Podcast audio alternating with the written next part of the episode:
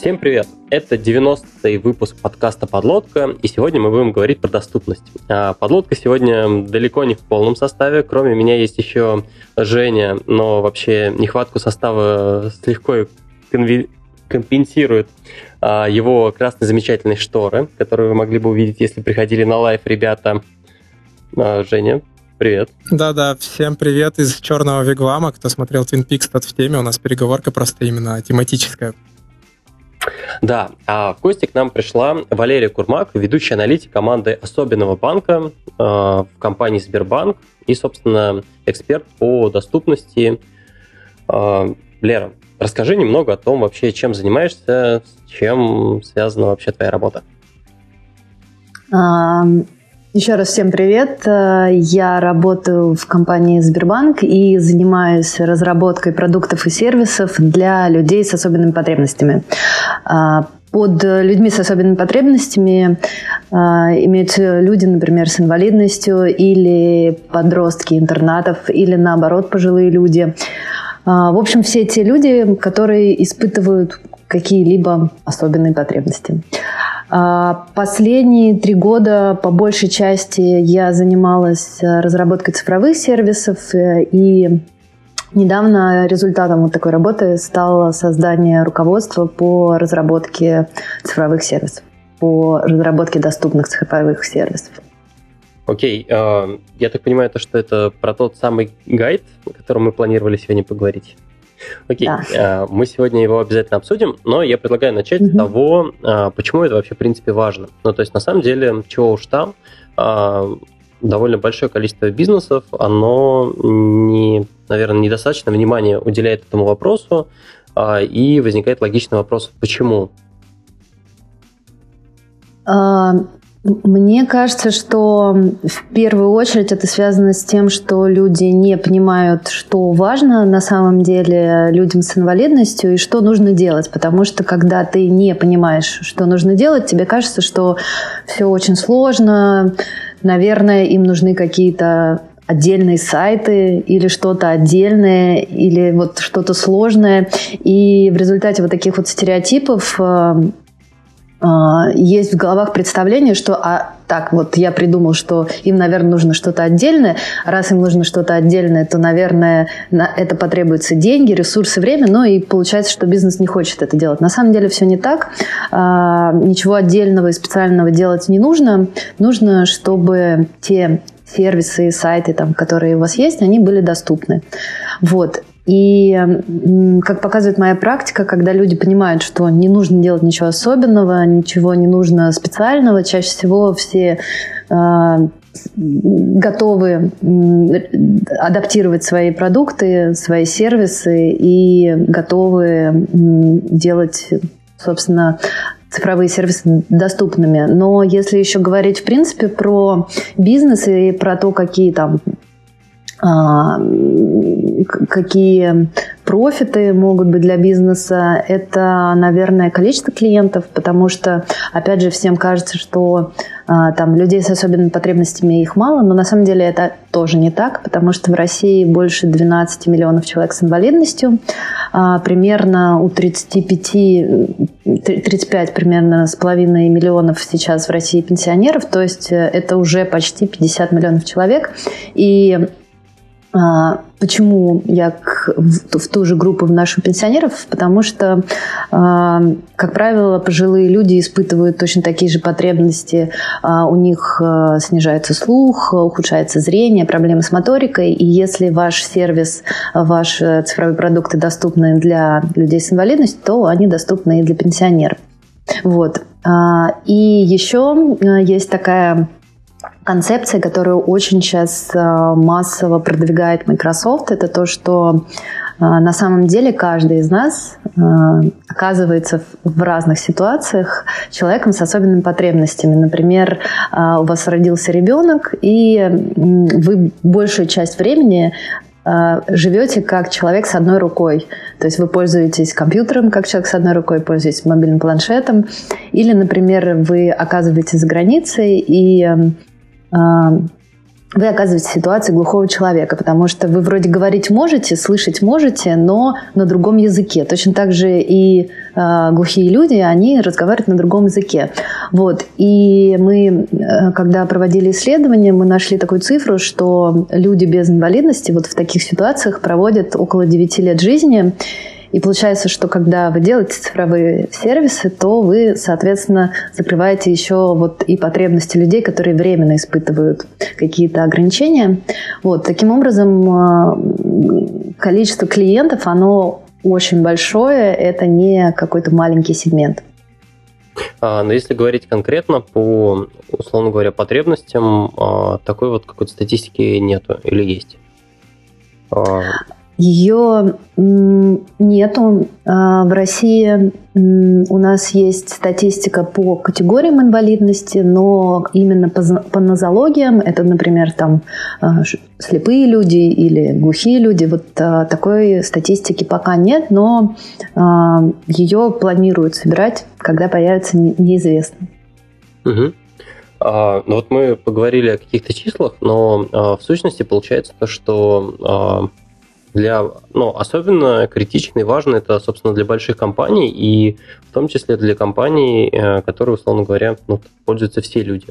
А, как, например, ну, условно говоря, Сбербанком, наверное, не все люди, но довольно большое количество людей, потому что, а, как это называется, социально значимые, или, ну, то есть там все пенсии и все остальное, да? Ну, вообще, как мы недавно выяснили на Мобиусе, где был представитель как раз Сбербанка а вот мобильным приложением пользуется или, или Сбер... Короче, я не уверен точно, чем именно. Он сказал, что каждый третий человек в России так или иначе взаимодействует со Сбербанком. Угу. Так что тут действительно можно говорить, что цифры довольно большие. А, и тут кажется то, что работает та же самая схема, как с, условно говоря, Crash Free. То есть э, для небольшого стартапчика там Crash Free 99,9 вполне себе хорошая цифра, а, допустим, для большой компании это все равно будет ну, недостаточно, потому что тот, тот самый 0,1% это в абсолютных значениях это очень большое количество людей. Вот. А, так, я предлагаю а, с непосредственно важности а, перейти к тому самому гайдлайну, который разрабатывали. А, я предлагаю начать вообще с предпосылок почему решили его вообще разрабатывать и как давно э, занялись этим? Ну, э, мы занимаемся доступностью наших приложений где-то с э, года три уже. Вот самым первым таким пилотным проектом была адаптация мобильного приложения iOS и тогда, конечно, ребята, мне кажется, сделали просто очень классную работу. Они за 10 спринтов, за 10 недель э, адаптировали приложение, и оно стало доступным. Вот. И это как бы показало, банку показало всем, что на самом деле нет ничего невозможного, и как бы ресурсов нужно не так много но нужно было как-то распространять информацию, собственно, что делать. И здесь есть еще одна такая важная задача, что да, приложение адаптировали и классно, но у нас огромная компания, огромное количество продуктов, и э, эти продукты и наши сервисы, они, без, они беспрерывно развиваются и меняются, и новые продукты добавляются. И получается, что сегодня мы приложение адаптировали, но все, что завтра там может появиться, может э, вот этот вот пользовательский сервис, э, пользовательский опыт, который как бы стал доступным, он э, может разрушиться просто потому, что новые продукты будут недоступны. И, и стало понятно, что нужно все команды продуктовые, их образовывать и передавать им знания и опыт о том, как э, адаптировать э, и как э, разрабатывать доступные продукты. Вот. И, и наверное, из-за того, что мы, мы очень активно работаем с командами, но их действительно очень много, и Мы, по-моему, в 16 городах, у нас разработка находится в России, и ты не можешь с каждой командой встретиться, не можешь э, там съездить в каждый город России, поэтому нужно было какое-то руководство, которое бы а, в доступной форме рассказало, а что, собственно, делать. Угу. Хотел вот тоже уточнить такую вещь. А, получается то, что ты работаешь в команде особенного банка. Я так понимаю, то, что это какое-то подразделение внутри Сбербанка, которое прям... Да, угу. это отдельная команда. Нас 10 э, человек. Мы занимаемся тем, что адаптируем весь огромный банк э, под потребности людей с инвалидностью. То есть мы адаптируем отделение, мы делаем так, чтобы э, глухие люди могли связаться с банкам и придумываем какие-то другие способы, чем, например, колл-центр. Недавно э, у нас э, запустился пилот, и сейчас в отделениях банка, например, глухой человек может прийти в отделение, там будет стоять планшет, это пока только в пилотных, эм, пилотных отделениях, но в следующем году мы будем расширять количество таких отделений. В общем, человек может прийти и на жестном языке в, в удобной для него обычной форме разговаривать, и там в на планшете будет сурдопереводчик, который переведет менеджеру а, то, что говорит человек. Вот.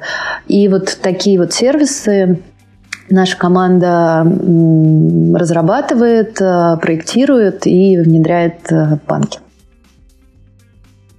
То есть он, планшет распознает э, жесты?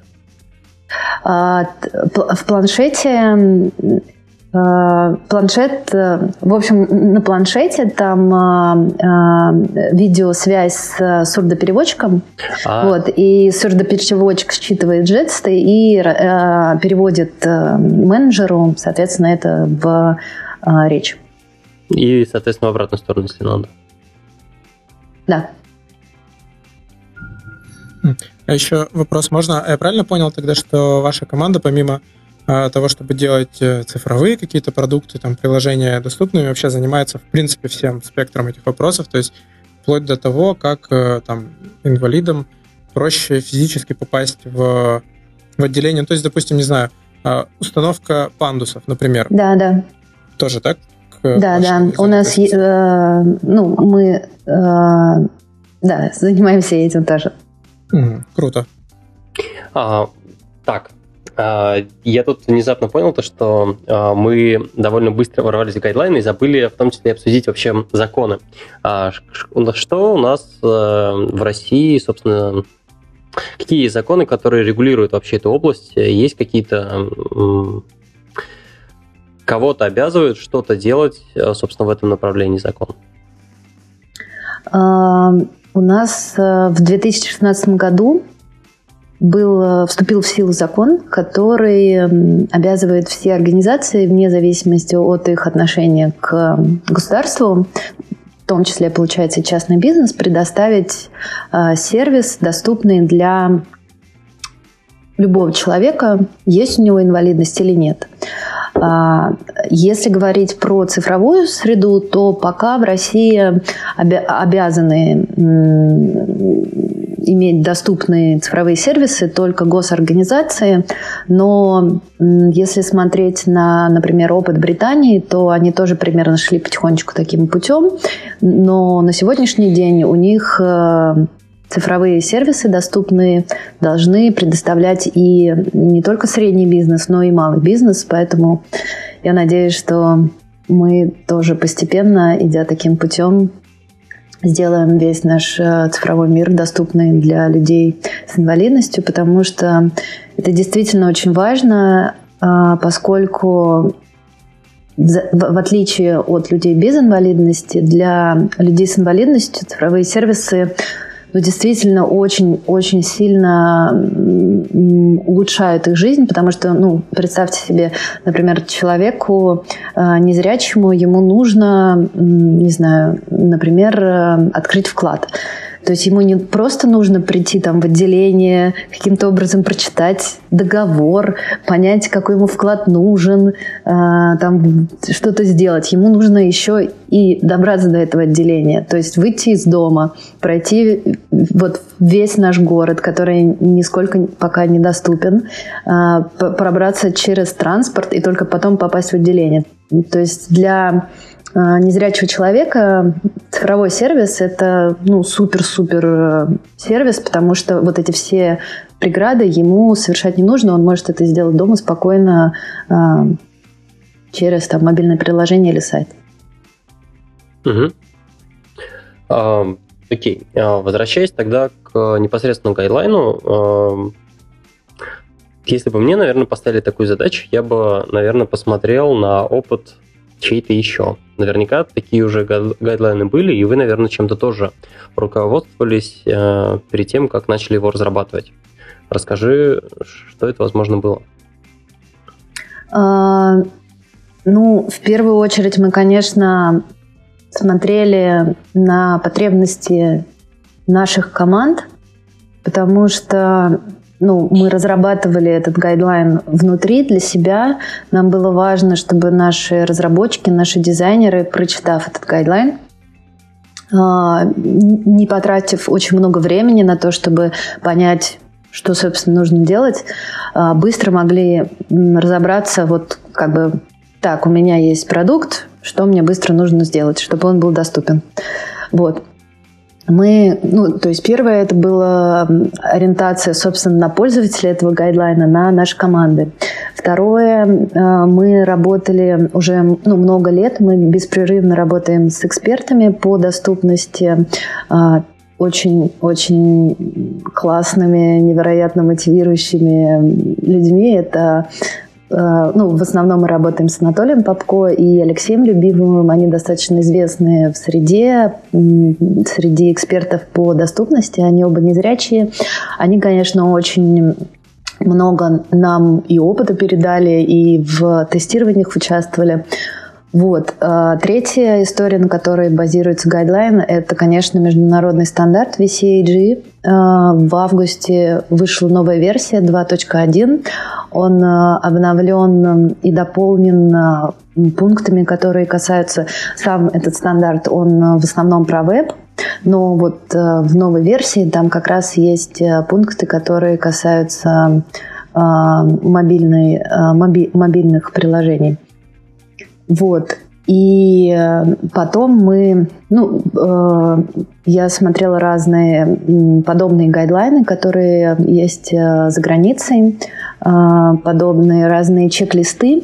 И, в принципе, первой, наверное, версии такого гайдлайна это был чек-лист, который я сделала для дизайнеров. То есть это был такой список с иллюстрациями, там, не знаю, проверил контрастность, чек, там, проверил, что есть возможность избежать ошибки, чек.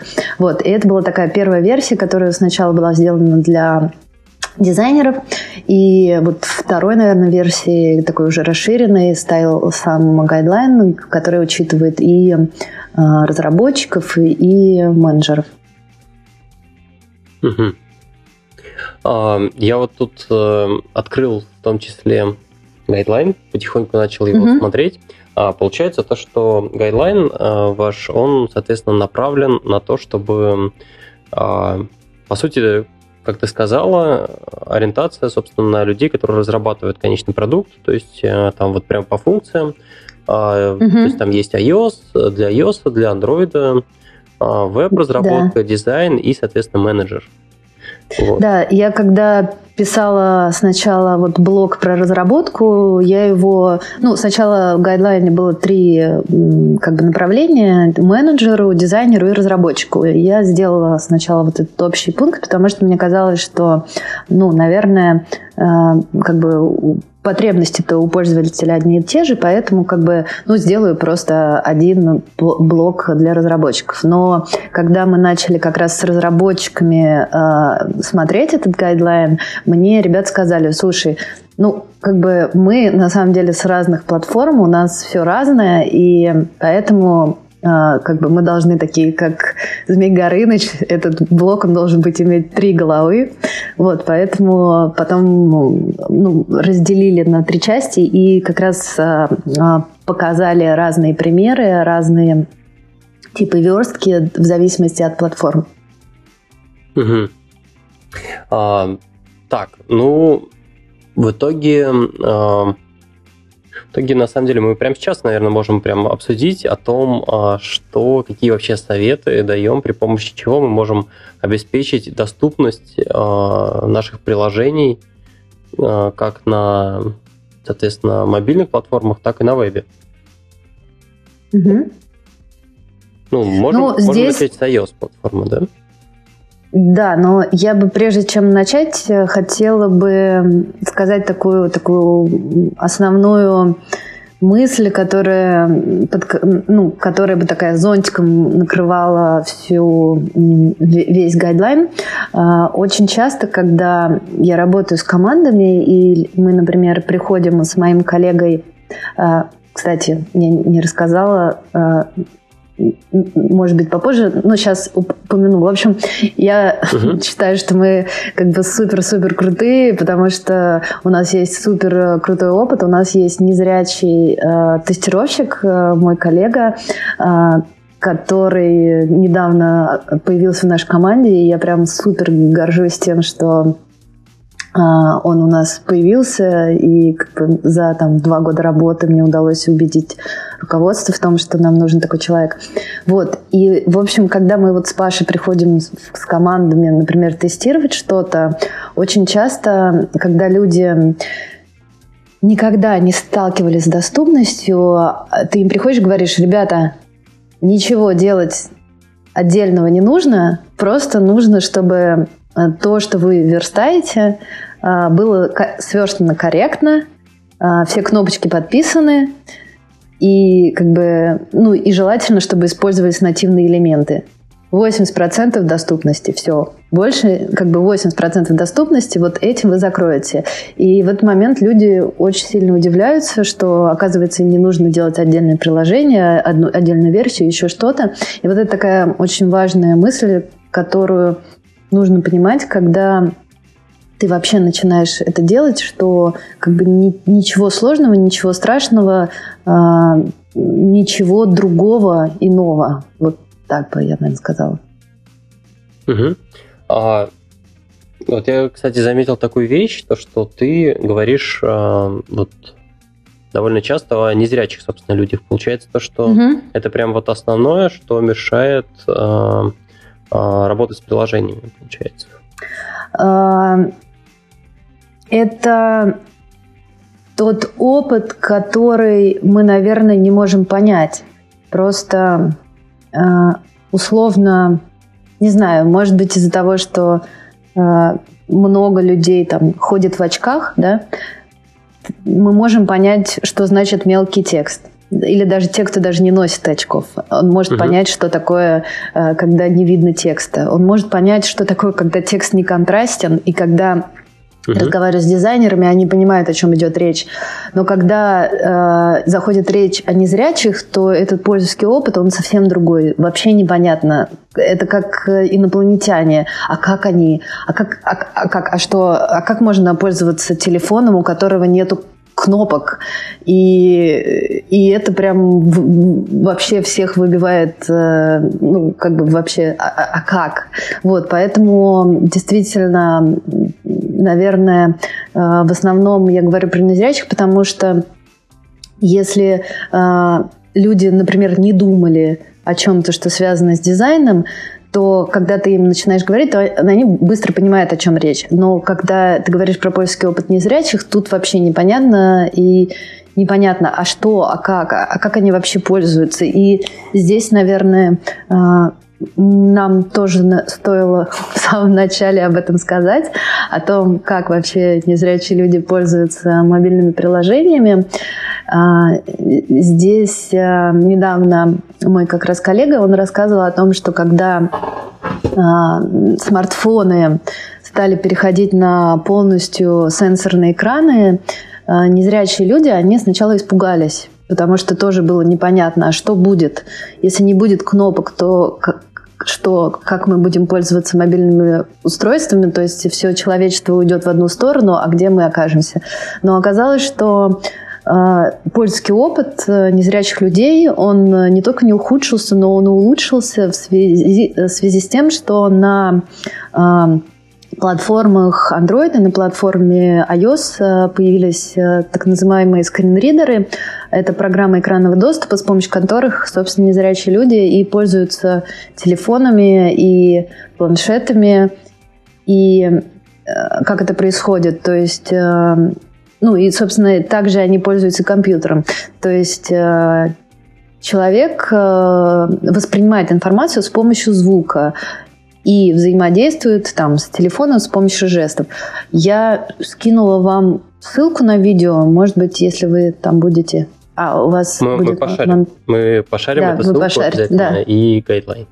А, то есть получается то, что в целом, а, вот я, кстати, не понял, а почему взаимодействие улучшилось? Э, а, потому что вот эти скринридеры э, на iOS это VoiceOver, на Android TalkBack, они, получается, дали доступ э, к вообще ко всем э, сервисам, которые есть сейчас на всех платформах. И то есть из-за того, что у людей есть возможность, в принципе, пользоваться мобильными телефонами, их э, как бы мир улучшился. Например, там, не знаю, сейчас есть куча программ, которые позволяют э, там, незрячим пользователям распознавать, например, что это за купюра, или что изображено на, те, э, на, на, в тексте, да, на, на какой-то там картинке, на документе. Или, например, у Microsoft есть э, такая штука, которая называется Sing, Sing AI. А, а, опять же, там все встроено, тоже можно распознавать деньги, купюры, но и сейчас у них есть там а, интеллектуальные всякие системы, которые там распознают э, лицо, а, человек улыбается или не улыбается, то есть ты, как, они как бы заменяют глаза. Вот. Или, например, есть такая штука, которая называется Be My Eyes. Это очень крутая платформа, на которой люди, ну, они работают волонтерами. А, то есть э, ты там регистрируешься, и тебе, например, звонит человек и спрашивает, э, включает камеру, незрячий и говорит там, «А, вот э, скажи мне, что здесь сейчас происходит. И люди часто там пользуются, когда, например, там, не знаю, у них в пылесосе что-то сломалось. Или мой друг недавно рассказывал, что ему позвонил чувак и просил посчитать у него э, в курятнике цыплят. То есть слепой человек. Или там другой э, рассказывал, что у него, э, значит, залетел голубь на балконе, и он там бьется, не может оттуда вылететь. Ну и вот человек включил этот вот Be My Eyes, позвонил волонтеру, и они вместе ловили этого голубя. Ну, понятно, что, как, что то есть не было бы вот смартфонов, не было бы камер, скорее всего бы не было вот этих всех возможностей, а сейчас, конечно, их мир расширяется, и это очень круто. А, я предлагаю немного поговорить непосредственно про то, насколько это сложно или просто реализовывать. А, начнем, а, я думаю, с простого, с того, ну, с изменения размеров шрифтов. Вот. Я mm-hmm. так понимаю, то, что в Android это делается очень просто. Да, Женя? Да. Конец, конец истории, да? Просто заходишь в настройки, а, двигаешь, и у тебя шрифты во всем телефоне увеличиваются или, соответственно, уменьшаются. Ну, то есть, да, если не захардкоживать прям физические размеры шрифта, то он, естественно, будет... А, короче, его можно будет настраивать. То есть в системе ты можешь выбрать э, размер шрифта, увеличить их повсеместно, и те приложения, которые нормально работают с шрифтами и нормально реализуют э, там верстки управление размерами, да, да, да, да, то шрифты пропорционально увеличат.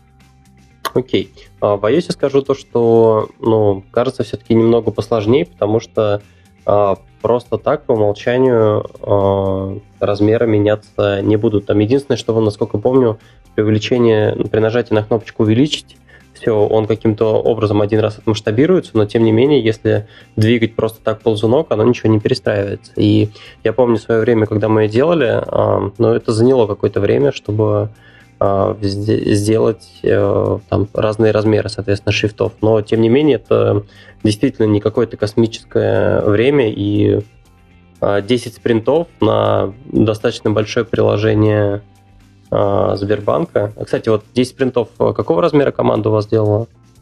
Там э, было два человека, продукт и разработчик, и они в основном занимались эм, адаптацией для незрячих. Хм. А, э, тем более, вот э, следующая тема, про которую перейдем, это вот, собственно, к адаптации для незрячих про VoiceOver. Э, VoiceOver это на iOS называется, а на Android, Жень, поправь меня, и Talkback. Talkback. Да. А, ну вот э, VoiceOver, а, нас, а, я его на самом деле никогда не адаптировал, но я знаю, как это делается, и там одна и та же технология, как для написания UI-тестов.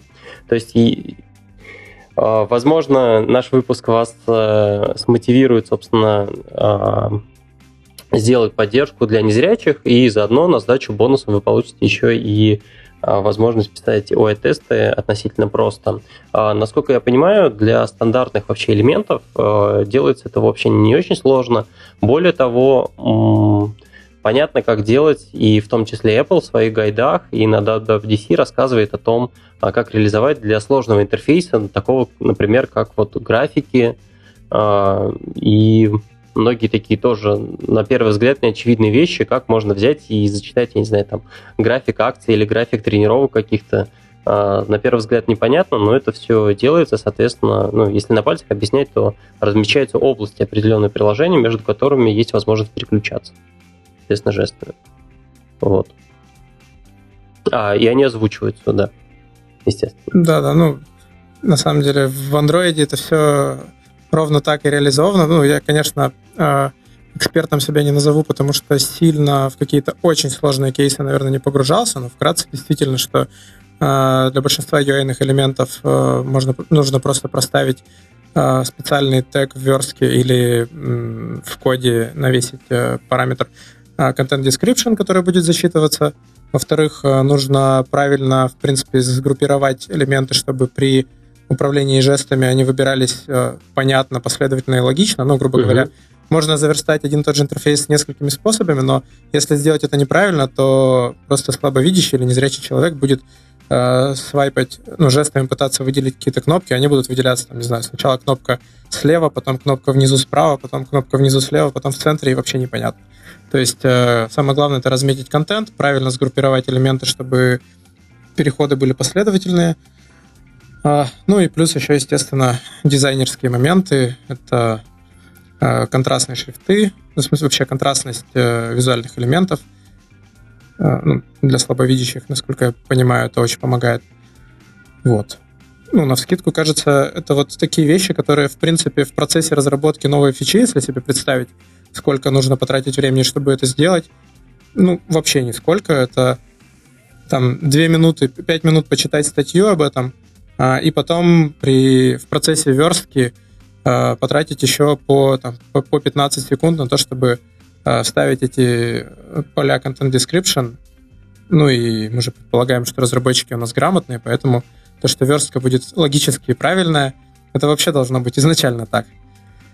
Вот. И кажется, что вот такой практически минимальной ценой можно добиться хотя бы для более-менее простых основных кейсов, то есть для кейсов со списками, с, со стандартными элементами вроде кнопок и тому подобного, а, получить э, приложение, доступное для, ну, если не для всех, то для большинства.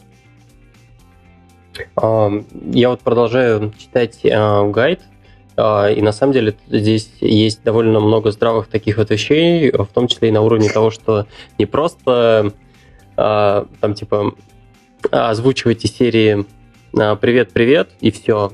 «Привет-привет» и рассказывать о том, что происходит. Например, а, то, что так и так надо подождать, идет загрузка сейчас. Вот. Да, это то как раз, что мы... Вы... Ну, то есть гайд, он, в принципе, базируется на нашем опыте и в какой-то степени, наверное, а, дублирует э, наши приложения, потому что когда приложение загружается, у нас э, идет достаточно там мощная проверка на вирусы, и пока она идет, а, мы там приветствуем пользователя, и мы вдруг выяснили, что все классно для зрячего пользователя, там солнышко появляется, ну, как бы какая-то идет анимация, а незрячий пользователь вообще не знает, что происходит, как бы просто приложение молчит. И в этом плане действительно очень важно, чтобы незрячий пользователь тоже понимал, что происходит. И вот как раз мы недавно на днях э, смотрели разные браузеры, и вот у некоторых браузеров у них предусмотрено такое определенное звуковое сопровождение, которое всегда, э, ну, незрячие пользователи, они знают, что вот э, в этот момент там какие-то пипи, э, но не, все незрячие пользователи, они знают, что в этот момент идет загрузка. То есть либо нужно сформировать у пользователя какой-то паттерн, а, типа того, который сделали вот эти браузеры, либо просто, мне кажется, это даже более классный способ прямо сказать, что идет загрузка. Особенно это важно для тех, кто там недавно пользуется приложениями и там, у кого нету какого-то сформировавшегося пользовательского опыта.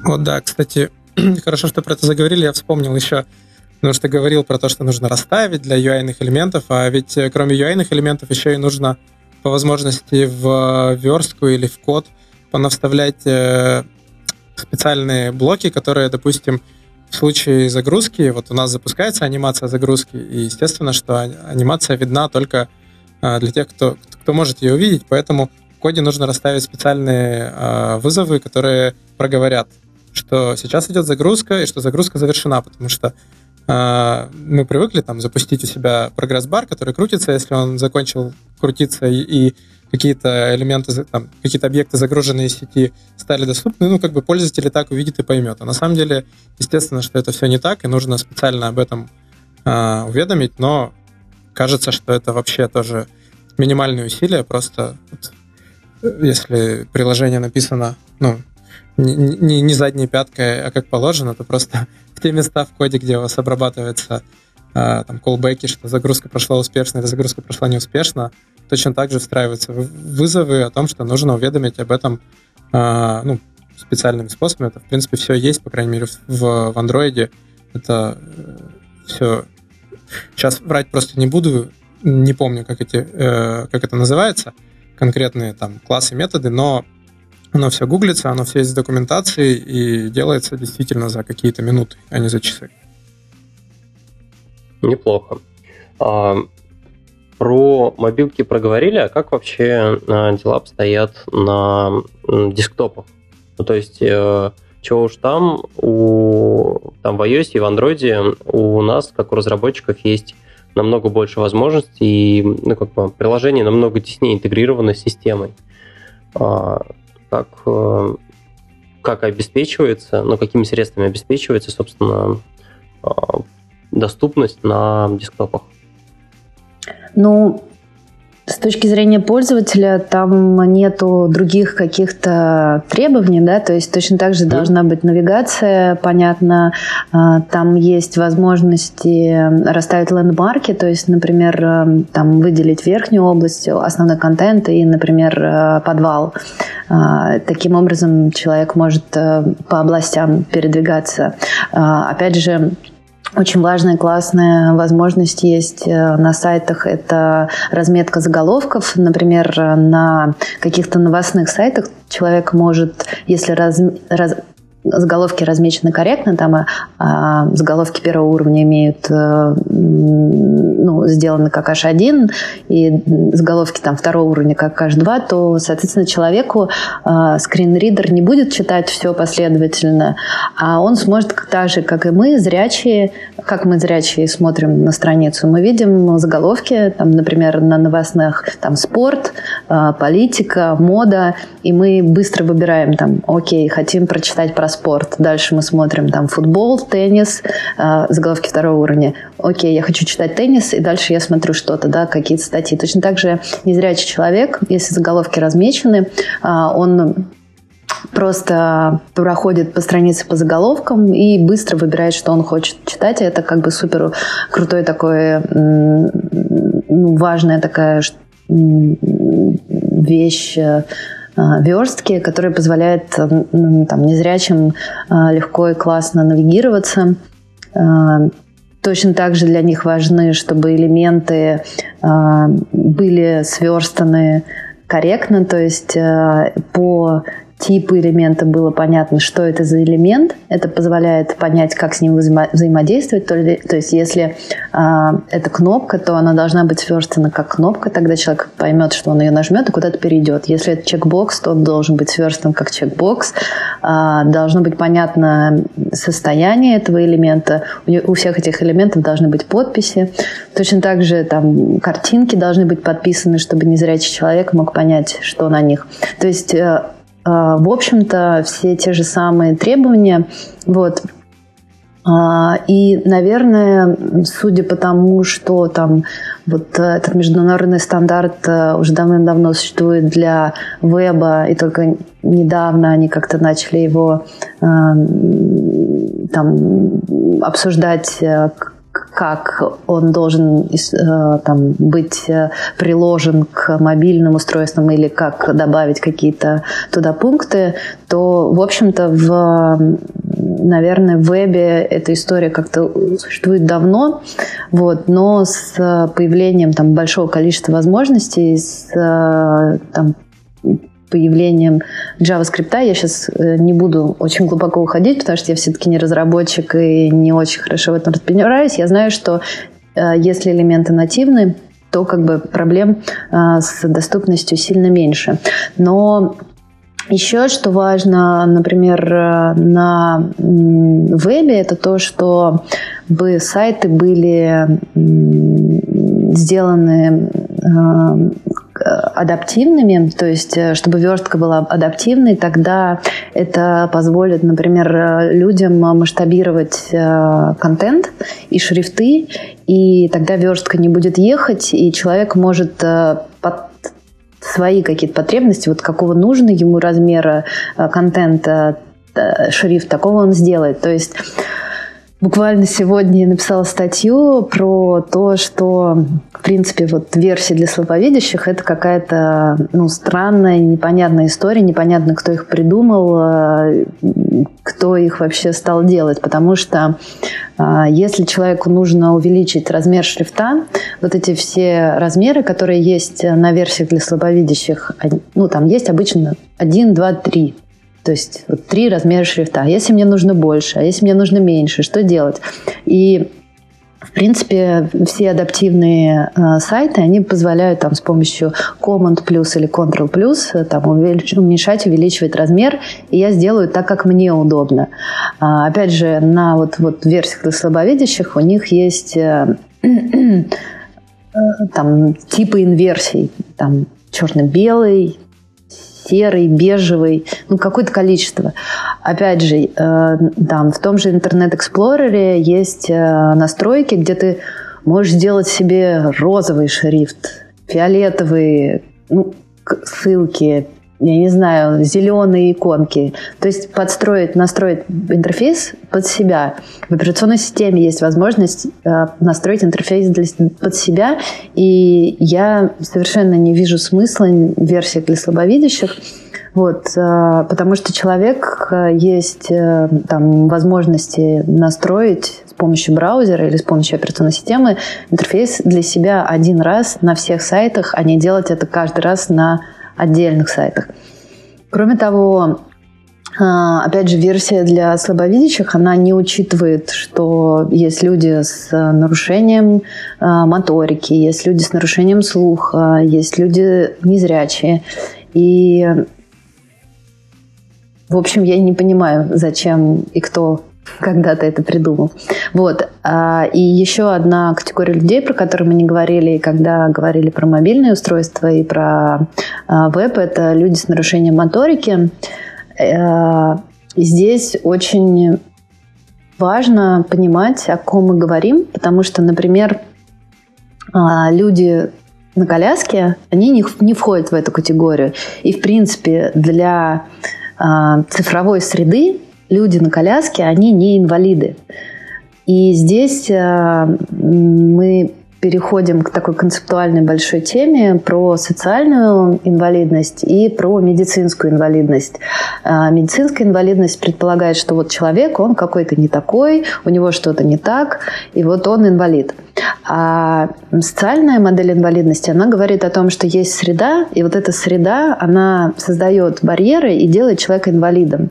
И вот пример с э, людьми с нарушением опорно-двигательного аппарата, вот колясочники, это примерно вот как раз из этой серии, потому что человек может делать все, что угодно, и он э, не, э, не инвалид. Но есть категория людей, которые, у которых есть особенные потребности. Это люди парализованные, люди, у которых нет верхней конечности, например, там, рук или кистей рук, и люди, например, с тремором, у которых э, трясутся руки. И вот для них э, очень важно в, мобильных устройствах, чтобы размер э, иконок, размер кнопок э, был не менее 44 пикселей, и здесь важно, что даже если у вас иконочка маленькая, но площадь нажатия все равно должна быть 44 пикселя. А если говорить про веб, сейчас я закончу, а то я очень надолго ушла, а, то здесь очень важно, чтобы а, элементы не были тоже очень мелкими, там, выпадающими, вот эта вот классика, которая вываливается, и ты должен навести э, смочь туда попасть. Э, вот. В общем. Не выходя за границы выпадающего причем блока, потому что иначе он обратно свернется. Это моя любимая часть. А, а, тут, э, наверное, добавить то, что на самом деле история про 4, там, наверное, все-таки 44 поинта в iOS и 44, Жень. 44... DP. DP, вот. А, ну, mm-hmm. потому что э, это вообще есть в прям стандартном даже Human Interface Guidelines от Apple о том, что действительно размер элемента а, не должен быть слишком маленьким. Вот.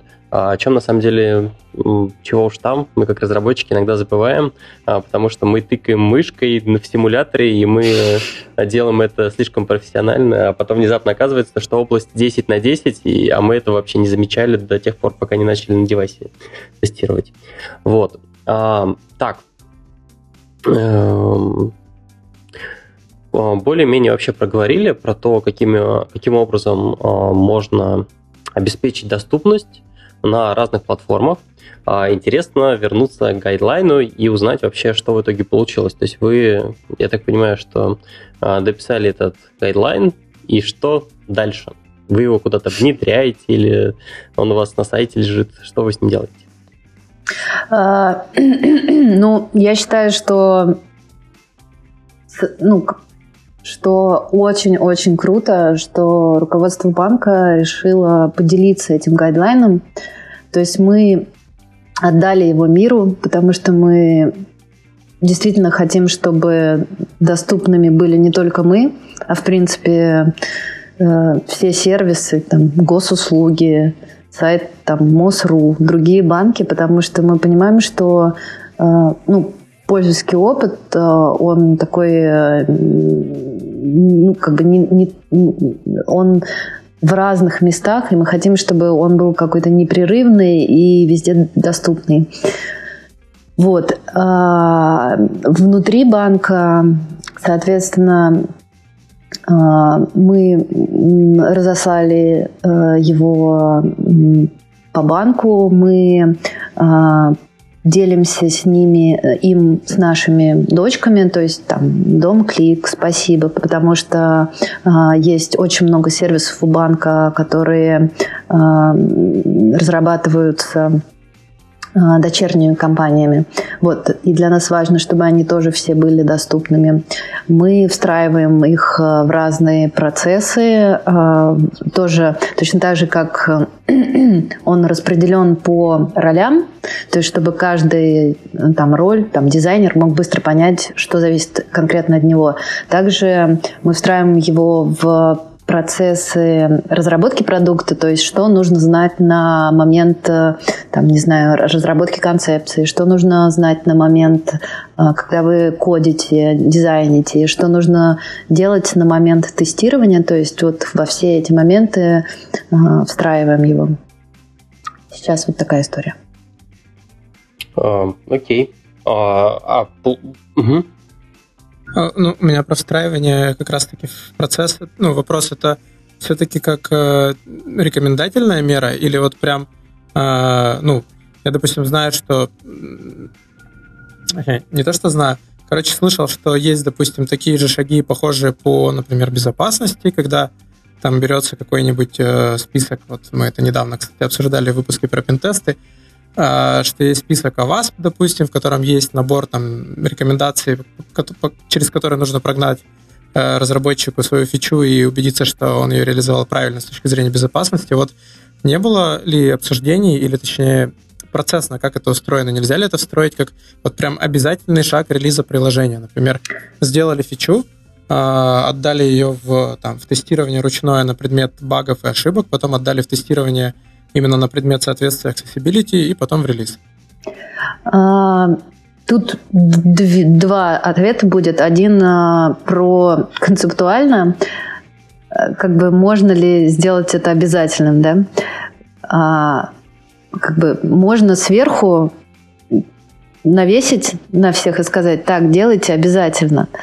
Это такой типа топ-даун подход, когда, ну, у нас в стране очень часто он используется, но э, ну, иногда, может быть, это хорошо, но если снизу нет понимания, а как это делать, и нет понимания, а зачем мне это делать, а, ну, понятно, у всех сроки горят и так далее, то э, этот топ-даун, его можно как угодно, сколько угодно требовать и спускать, но он работать не будет. И э, как раз э, вот гайдлайн – это один из таких э, способов, которым я иду к командам и рассказываю, как это делать. Потому что когда люди понимают, э, что делать, и им не нужен вот этот топ-даун.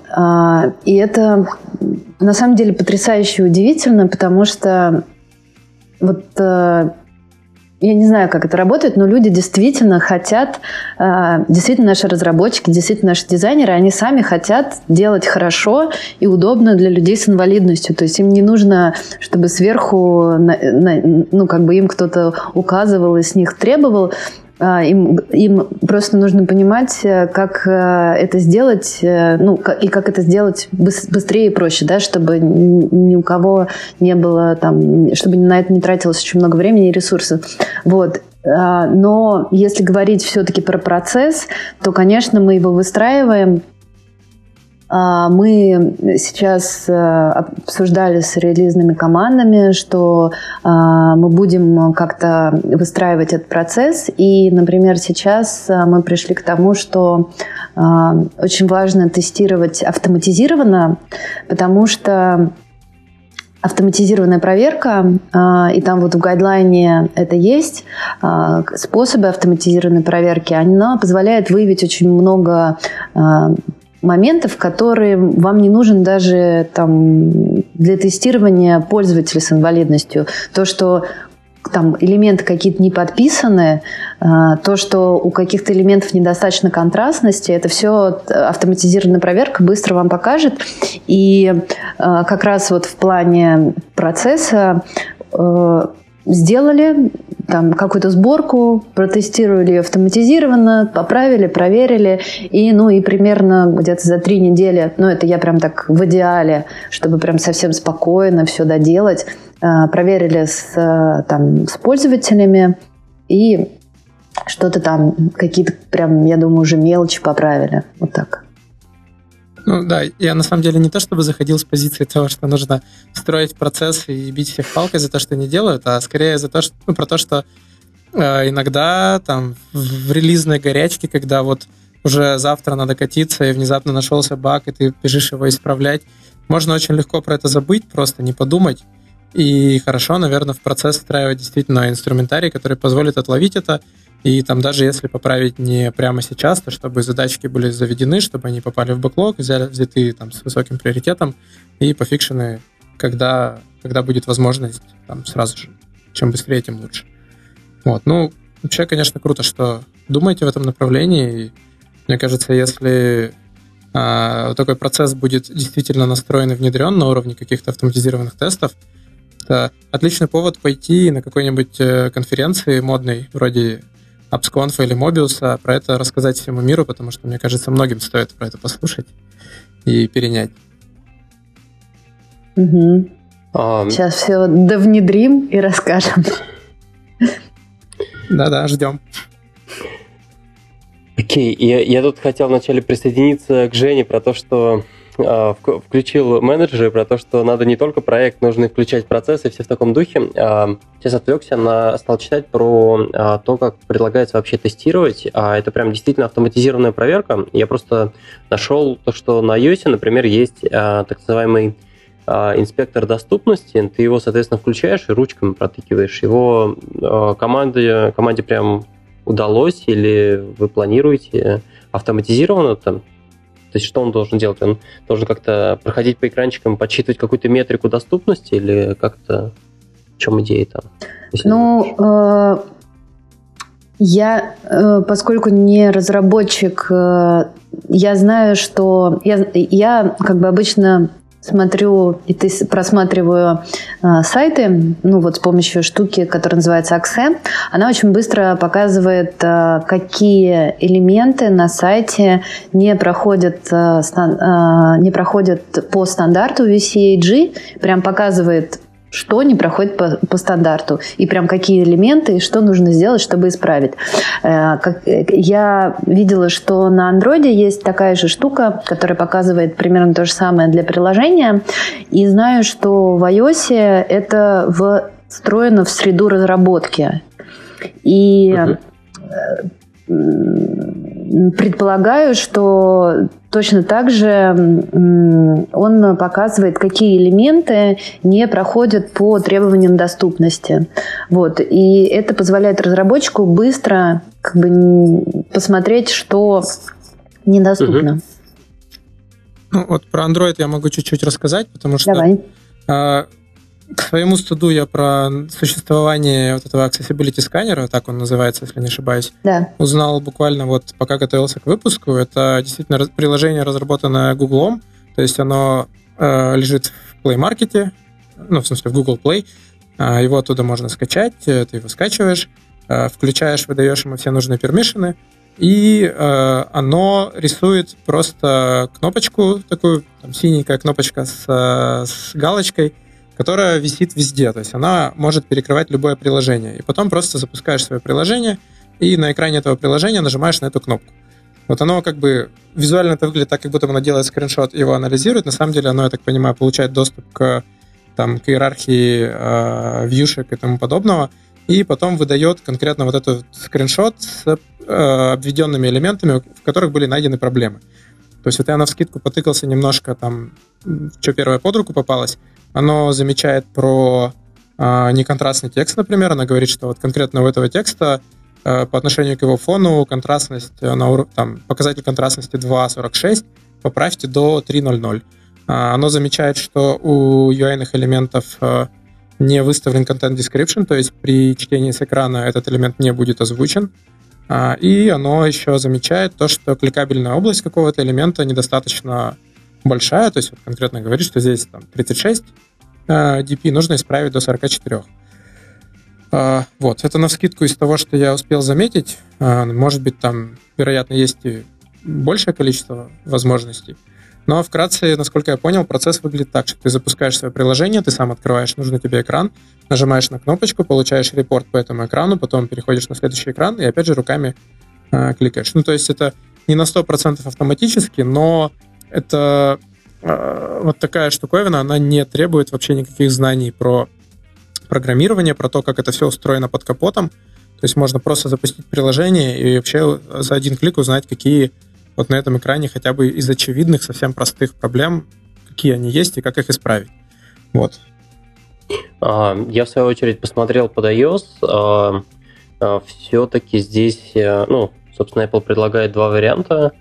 Первый – это включение VoiceOver, второй – это, собственно, включение accessibility инспектора внутри симулятора.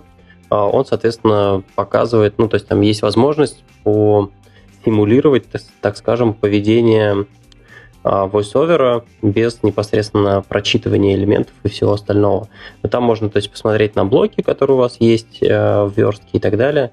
Можно это все увидеть. А, так что, короче, идея про автоматизацию этого всего, это а, может быть отличной тулзой. Как-то так.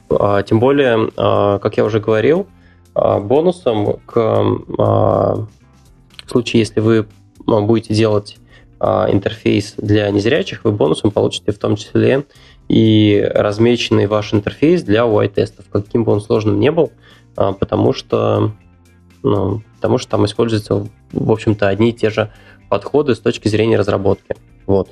Поэтому, кажется, можно сделать, а, совместить это все и сделать подсчет вот этих вот метрик при помощи, соответственно, UI-тестов.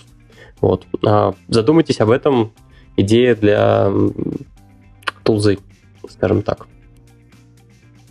Ну, кстати, да, и на самом деле вот это вот э, гугловский accessibility сканер, он, допустим, репорты выдает э, с айдишниками конкретных юшек, то есть э, можно вполне себе взять и вот на основании того, что он выдает, сгенерить какой-нибудь репорт, где будет написано, просто перечислено, что на таком-то экране вьюшка с идентификатором таким-то, поменять размер отсюда сюда. И это можно, в принципе, наверное, как-то попробовать не знаю, автоматизировать, сделать умнее, что ли. И ну, чтобы он еще клонил репу ставить. и делал git blame, правильно?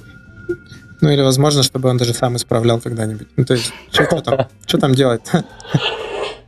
Так, окей. А, кажется, поговорили про, а, в том числе и как вообще команда работает, а, может быть, вообще про реальный опыт, что вообще интересного у нас есть в этой области accessibility. Мы тут перед выпуском разминались, этих примеров было очень много, поэтому, ребята, я на вас рассчитываю. Ну, Могу начать я, раз уж я нормально разогрелся как раз перед выпуском. Уже все рассказал. В красной комнате. Да, расскажу еще раз. У меня был опыт еще ну, до Яндекса в одной из компаний. Э, это был аутсорсный проект э, для довольно большого, крупного подрядчика. Ой, э, прошу прощения, для крупного заказчика. Мы делали приложение для тифлокомментариев.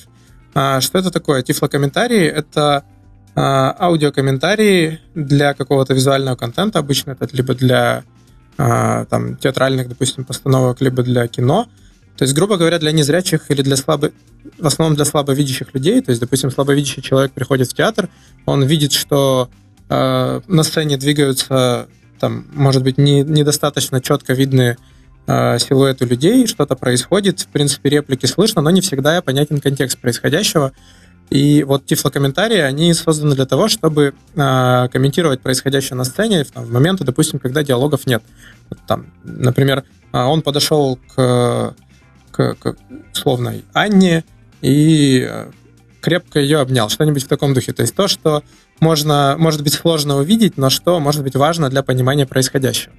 Вот. И мы, получается, делали приложение, которое э, на первом этапе должно было э, с помощью усилий, э, скажем, специально обученных людей, суфлеров каких-то, которые бы где-то специальные админки сидели прямо на показе там, на спектакле, нажимали кнопочку, и в приложении у людей проигрывалась конкретная звуковая дорожка, и вот они бы сидели, грубо говоря, с одним наушничком в ушах, смотрели на то, что происходит на сцене, и попутно еще слышали в наушнике, что происходит дополнительно ну, какое-то описание.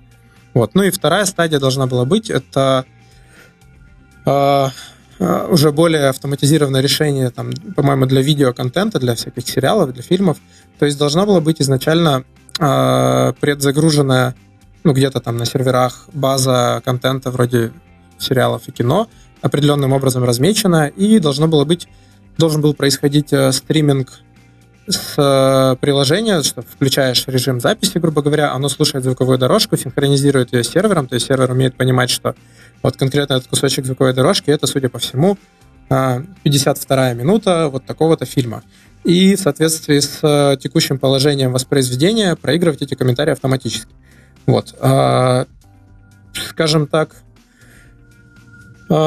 короче, мы сделали там логику самую базовую по управлению каталогом контента, то есть там можно было открывать всякие сериалы. Мы начали даже этот контент загружать, начали размечать и тестировать э, варианты с э, распознаванием того, в какой момент сейчас играет. Э, к сожалению, на тот момент я покинул эту компанию, поэтому, ну, плюс там еще возникали проблемы с э, согласованием и сдачей этого проекта, были задержки как на нашей стороне, так и на стороне заказчика. Ну, короче, там сложный такой, слегка бюрократизированный процесс. Вот. А, но очень интересно было именно с точки зрения того, что еще при проектировании этого приложения мы, а, помимо вот самих сложностей с э, разметкой контента, с пониманием, там, с распознанием того, какой, э, какой сейчас именно момент играет у человека, еще и было интересно проектировать э, интерфейс, потому что вот наш дизайнер, он сразу же смотрел все гайдлайны, как нужно проектировать интерфейс для слабовидящих людей. То есть у нас изначально были заложены хорошо кликабельные элементы, то есть они были достаточно большими, чтобы в них легко можно было попасть. Во-вторых, они были размечены правильно. Мы из коробки сразу на старте поддерживали э, все возможности токбека. Вот. Э, что, ну, короче, а, ну да, еще, насколько я помню, у нас э, дополнительно было согласовано с заказчиком э, необходимость тестировать э, именно со специальными Э, людьми на стороне заказчика, которые, ну вот слабовидящие люди, они тестировали это приложение, вот, и мы от них получали фидбэк. И вот, а, ну, честно сказать, несмотря на то, что там были процессные сложности именно по взаимодействию, было очень круто поучаствовать в таком проекте именно с точки зрения того, что изначально он позиционировал, позиционировался не как э, что-то для короче, не как бизнес значимый проект, не для того, чтобы зарабатывать на этом деньги, а именно как абсолютно на 100% социальная история, потому что это важно, потому что это нужно. Вот. И не знаю, там, как кого насчет других ребят из моей команды, но кажется, их, их всех и меня лично драйвило именно то, что мы делаем что-то э, полезное. И вот ну, опять же, для меня, допустим, лично было довольно любопытно, что я ожидал, что нам придется действительно перекопать какие-то тонны специальной сложной документации, сделать какие-то ужасные, там, непонятные э, элементы в верстке. Оказалось, что все было очень просто. Нужно было просто э, себя дисциплинировать и знать, что вот э, заверстал ты кнопочку, ну, добавь для нее контент description, который прочитает, что это за кнопочка.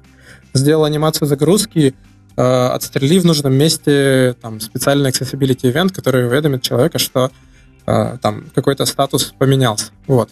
И оказалось, что все не так сложно, поэтому, ну вот, у меня история такая. И загони все в линтер, правильно? А, ну, это уже скорее больше для разработчиков важно.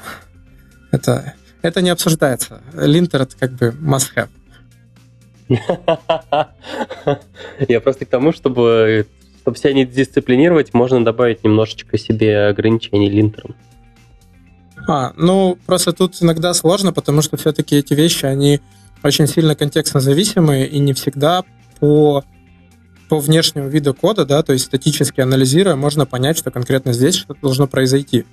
Mm. То есть, ну, опять же, как я говорил, с всякими штуками вроде анимации, загрузки или с э, анимацией того, что загрузка завершена. Вот мы привыкли, что мы показываем прогресс-бар, а людям-то действительно не, не видно, ну вот слабовидящим или э, незрячим, им непонятно, что там была загрузка какого-то, э, долгоиграющая загрузка списка, и нужно об этом сказать. А это же бизнес-логика, по сути. А на бизнес-логику ты статический анализ ну, можешь навесить, но, наверное, это очень долго, больно, и не всегда понятно, как делать. Поэтому тут все-таки больше про дисциплину, про взаимное код-ревью и про обязательное тестирование а, вот таких сценариев. Окей. Как-то так. Лера, у тебя были примеры какие-то?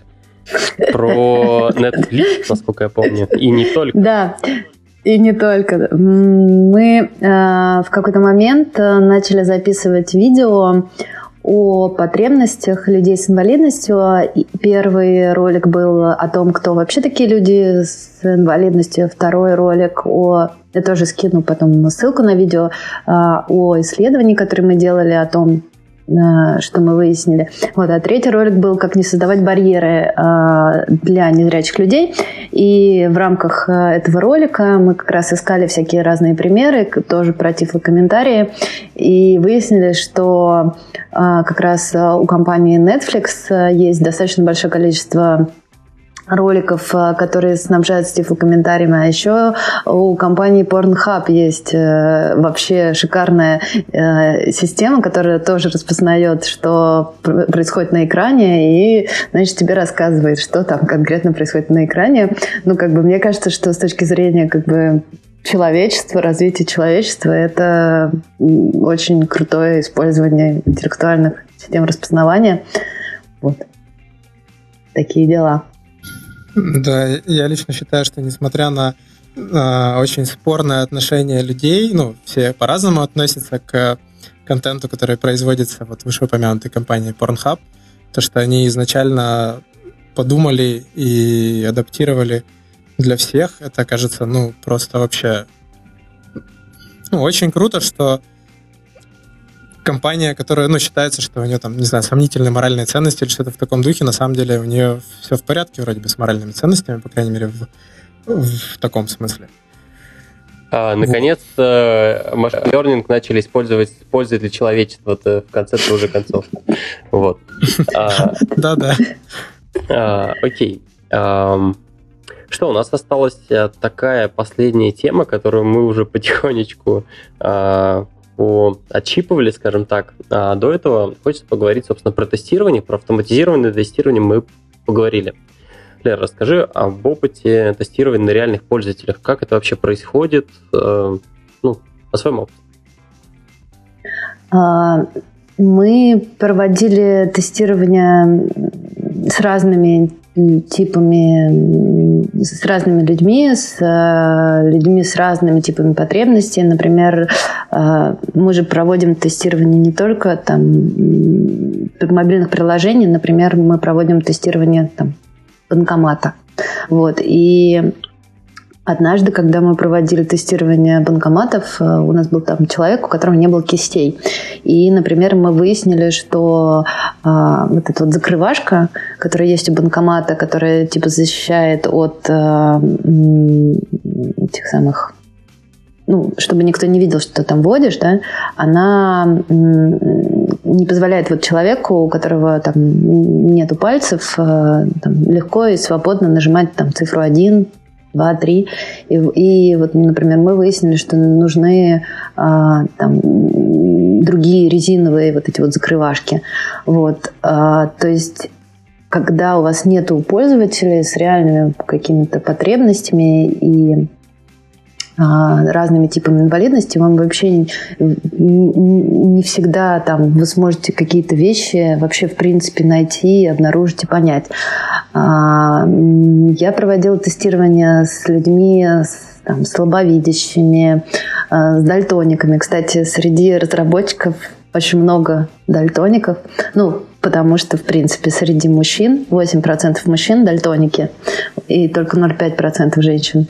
А, это связано там, с нашим эволюцией нашего генома. Вот, но Действительно, среди разработчиков очень много дальтоников, и э, вот э, с этими ребятами, когда мы проводили тестирование, сразу видно, там, как отрабатываются ошибки, что если ошибка выделена там только красным э, и нету там дополнительной маркировки там какого-нибудь крестика или э, текста о том, что есть ошибка, э, человек никогда не сможет узнать или увидеть, э, что в данный момент э, что-то у него не так заполнено.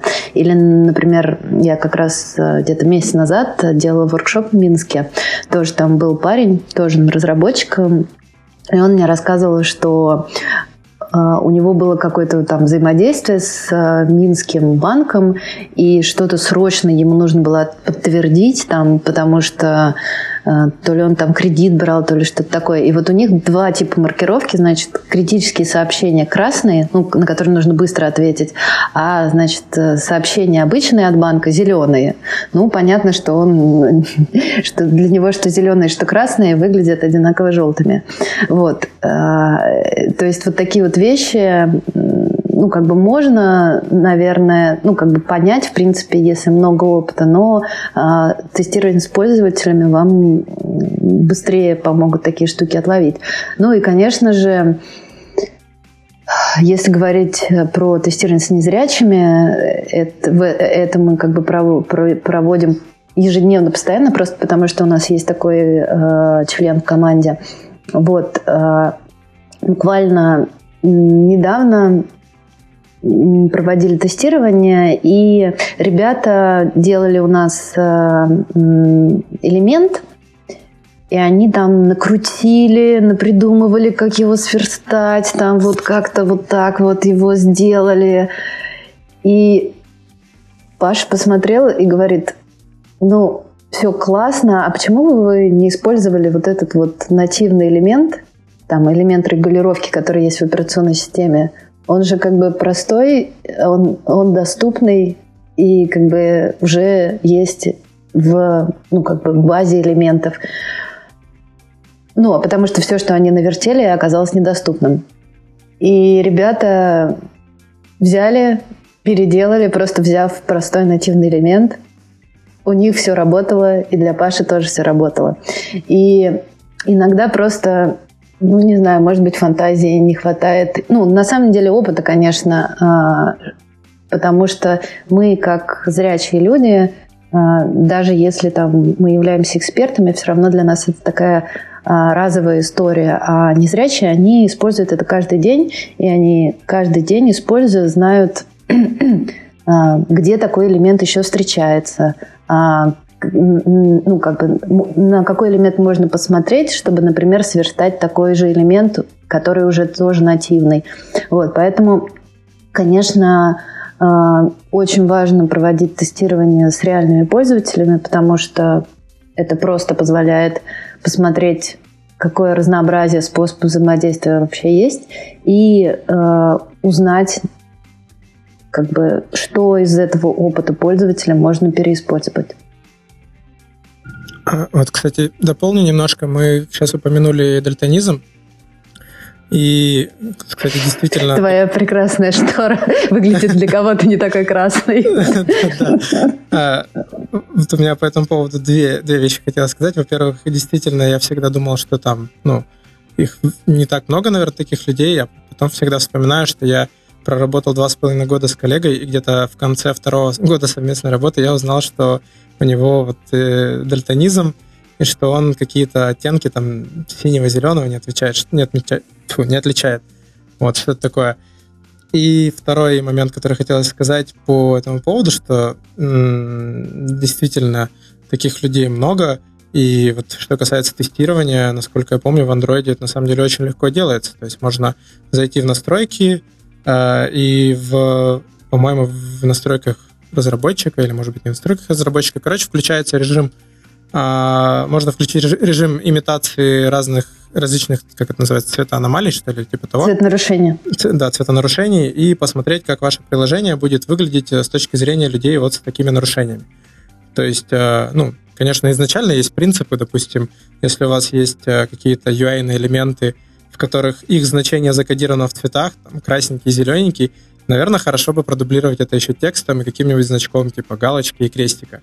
Не стоит полагаться только на цвета, но и все равно стоит, наверное, если вы действительно заботитесь об э, доступности, заходить в настройки, включать этот режим и смотреть, что ваше приложение не начинает рассыпаться и превращаться в какую-то одноцветную, однотонную кашу.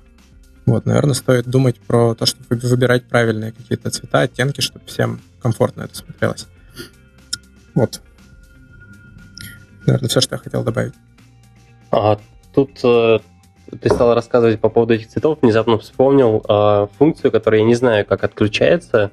Э, по тройному тапу на основную кнопку э, в айфоне включается какой-то мега-режим, э, какой-то одновременно, это даже не инверсия, а комбинация какой-то инверс, инверсии контрастности. Неожиданно оказываешься ну, как бы в таком режиме. Я так понимаю, это что он тоже нужен, соответственно, для того, чтобы для случая, если ты попал, например, на веб-страничку, которая недостаточно контрастная, или еще какой-то, потому что там, я так понимаю, не просто инверсия происходит цветов, а еще и с какими-то подробностями, скажем так. Но есть люди, у которых э, цветочувствительность, и для них э, ну вот у меня как раз был на тестировании один из таких людей. Э, для него как бы когда черный черный текст на белом фоне, получается очень много белого, и как он объяснял, вот представьте, что вам просто лампочкой светит в глаза. Вот, э, он просто не может такое количество света воспринимать, поэтому как бы ему как раз вот этот вот режим э, белый текст на черном фоне гораздо более комфортен.